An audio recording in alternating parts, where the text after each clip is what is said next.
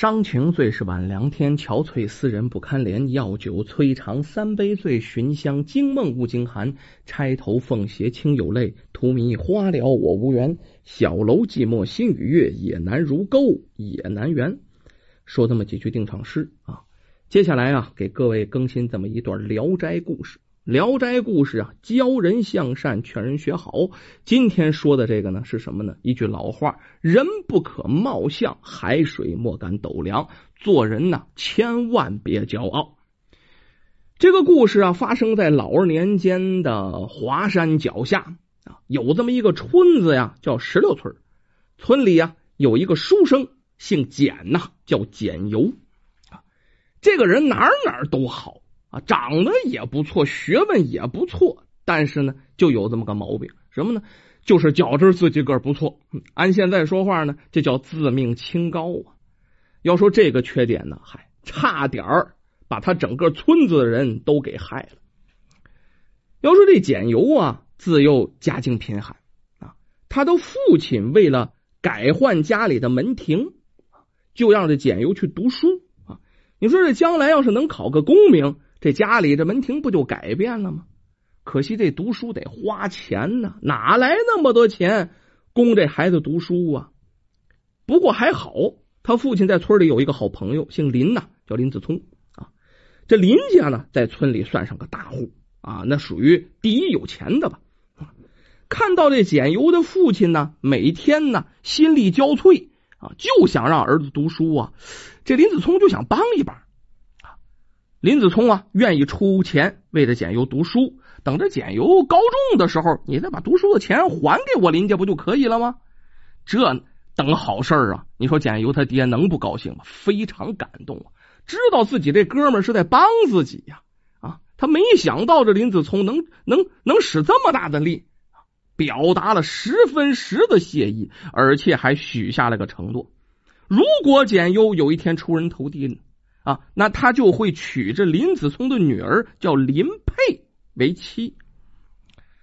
咱们再说这林佩，实际上长得啊，五官样貌、腰条都很好啊，但是呢，美中不足。出生的时候啊，也不知怎么弄的，脸上有挺大挺大一块胎记。这一下啊，你再好看的底子，因为这个胎记那也不行了。村里的人呢，都暗自里笑着林佩长得丑啊。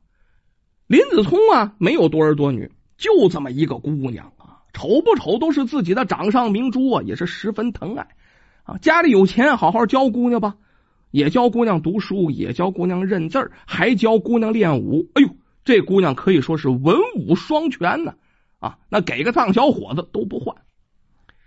后来呀。这林子聪就一直画符前言，负担着这简优的读书费用。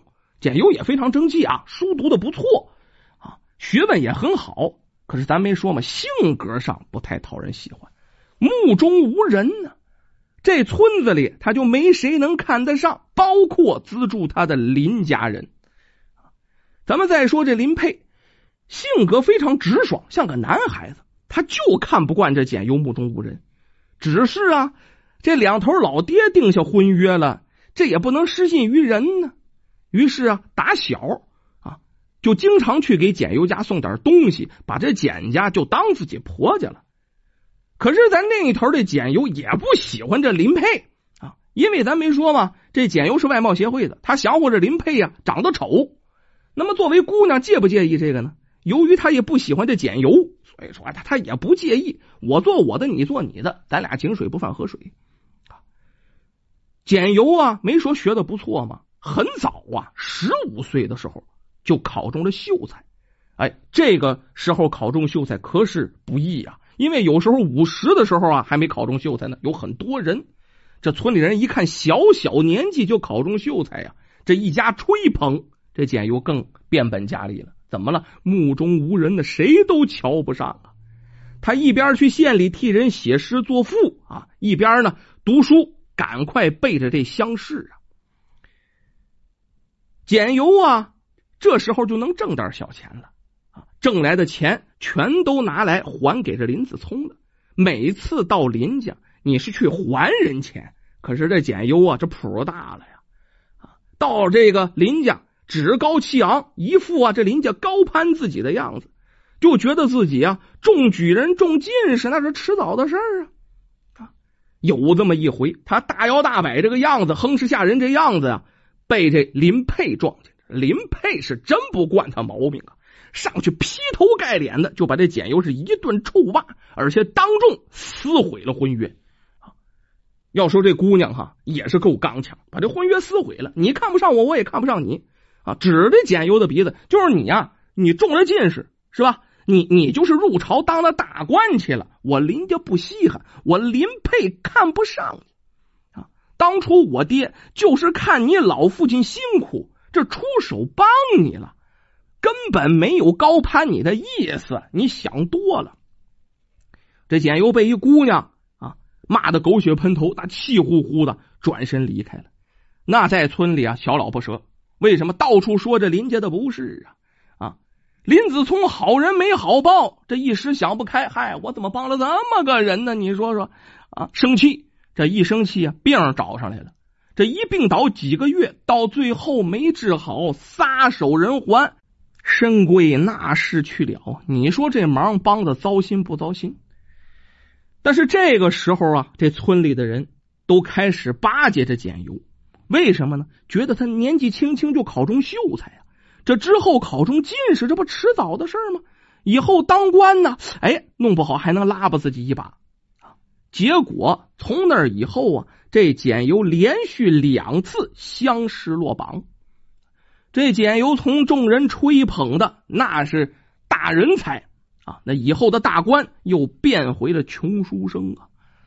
可是简由啊，总是觉得我是时运不济，不是水平不行，成天呢啊摇着小扇儿啊，更着小脖，然后迈着小方步，自我感觉仍然很良好啊。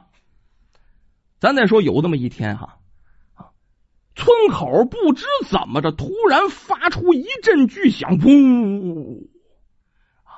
你就看见从山顶上滚来两个大石头，叽里咕噜，叽里咕噜，咣，停在村口了。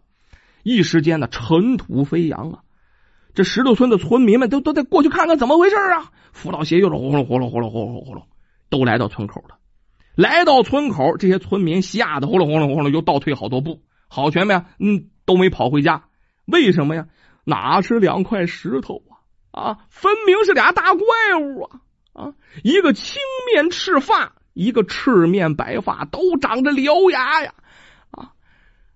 那脸上几出几入，太吓人了，做梦梦见鬼啊都没有这么吓人呢。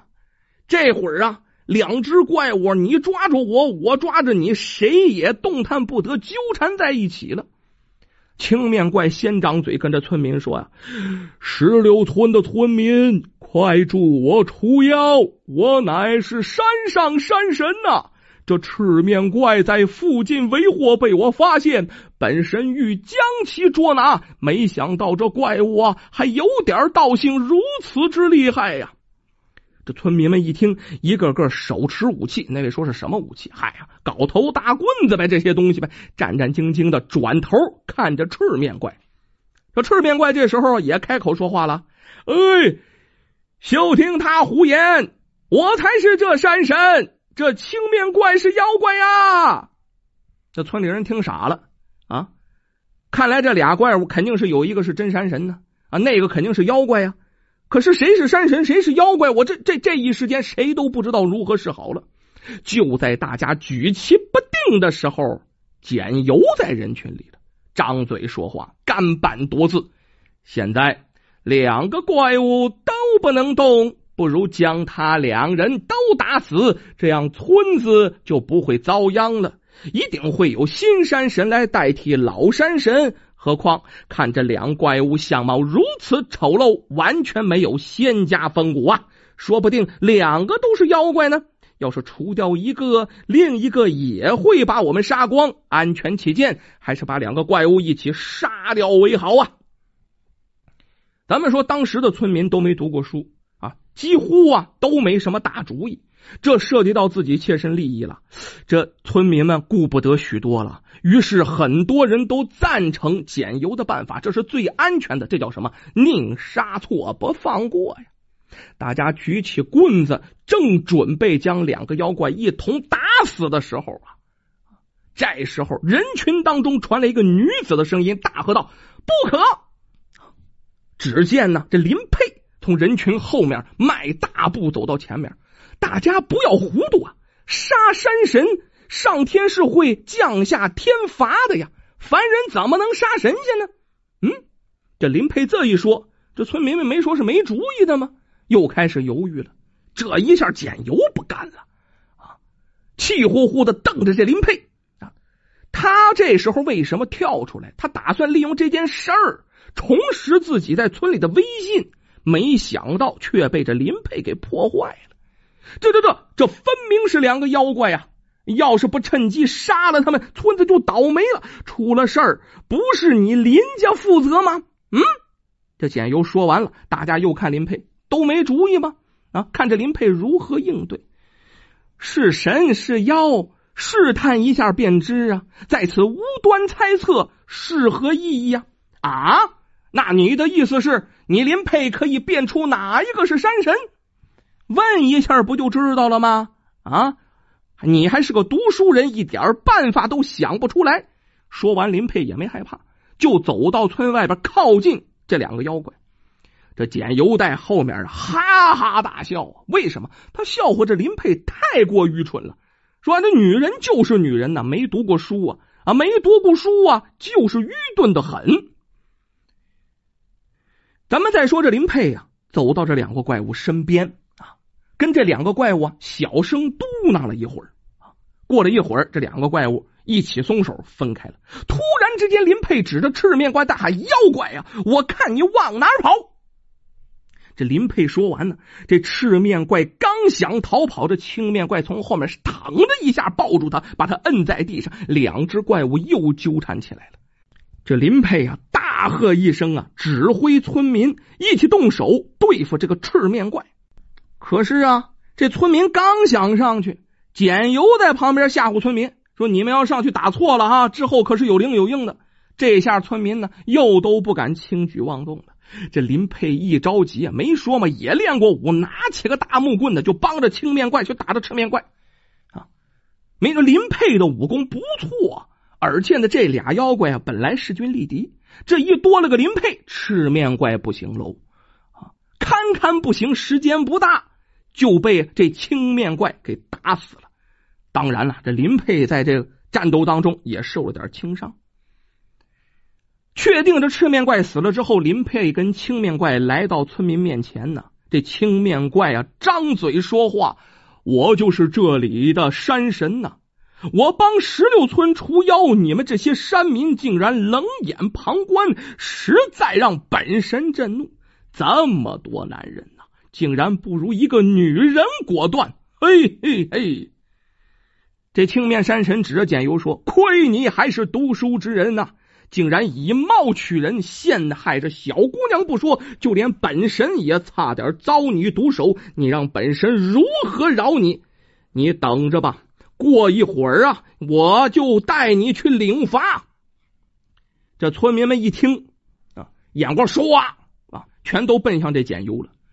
这简由拦着呀，整个村子都要受罚呀！有人呢喊了一声：“把他赶出去！”啊，把他赶出去！他害了全村呐！这一下啊，简由这害怕了，面如土灰，体如筛糠，冷汗滴滴答答、滴滴答答的啊，往下直流。青面怪挺生气，但是一转过身来，转向林佩，和颜悦色。不过他再和颜悦色，那脸也是挺丑。呃，不知姑娘如何分辨出来这是本神的？你可是本神的恩人呐！嗨，我劝你们分开的时候啊，那赤面怪不愿意分开，直到我说妖怪才会害怕，那才分开啊。这赤面怪才松手。我这心里啊，就有七八分把握了。当我单独问你们此次休战各自作罢可好的时候。我相信真山神是不会同意放走妖怪离开的，妖怪则正好相反，他一定希望赶快跑。接着我又指着赤面怪大喊：“妖怪！如果他真的是妖怪，他一定心虚，心虚了他就会跑啊！果不出我所料，此上三点，我就确定那赤面怪就一定是妖怪。哇哈哈哈哈哈！你这小姑娘真聪明啊！看在你救了本神的份上啊啊！我准你三个愿望，你说吧，你有什么愿望啊？那我就不客气了。第一个愿望，我希望石榴村风调雨顺，永不遭灾。第二个愿望，我希望山神能保护我们村每一个人的安全，让他们不被野兽所食。第三个愿望嘛，我希望山神你放了简由。什什么？前两个愿望本神准你呀，可这第三个愿望你确定让我放了害你之人？山神很诧异的看着林佩，林佩坚定的点点头。山神长叹一声，答应了林佩的要求，转身回到山上。然后啊，你就听山林里回荡着山神的声音说：“林佩，你真侠女也呀！三个愿望没有一个是为你求的，那么本神再送你一个心愿吧。”当大家都不知道这山神说的是什么意思的时候啊，突然之间有一团白雾把林佩包裹在其中。大家都愣在那儿了，不知道这是为什么。这团白雾慢慢散去之后，你再看林佩，咱不说嘛啊！大家都笑话她是个丑姑娘，脸上有胎记，这胎记消失不见，那小脸啊，粉嘟嘟的呀，哎呦，那个好看！没说林佩五官不错，这个胎记一除，那简直是一等一的美人呢。这林佩迭柯西跪向大山，磕了三个响头，感谢山神恩典。从这以后啊，石榴村风调雨顺呐。蝗灾来了，别的村啊那是洗劫一空，可是这蝗虫到了石榴村，那都绕路啊。林佩因为为村子做出了重大贡献，众望所归，成为了石榴村唯一一位女村长。简由经过这件事痛定思痛，痛改前非，再也不敢自命清高，以貌取人了。后来呀，在他的祈求之下，那求婚可是费了大劲了，表了诚心了。最后啊，入赘到林家为婿，这算报了林家的恩情。在林佩的安排之下，他在村里教书啊，孩子们啊读书认字都非常认真呢。简由也考试哈，可是一辈子也没中过举。可是他的学生里啊，却出了四个进士，七个举人呢，这在当地也是功德无量。他非常感谢自己的妻子林佩，帮自己找到了人生的目标，而且也实现了人生的自我价值。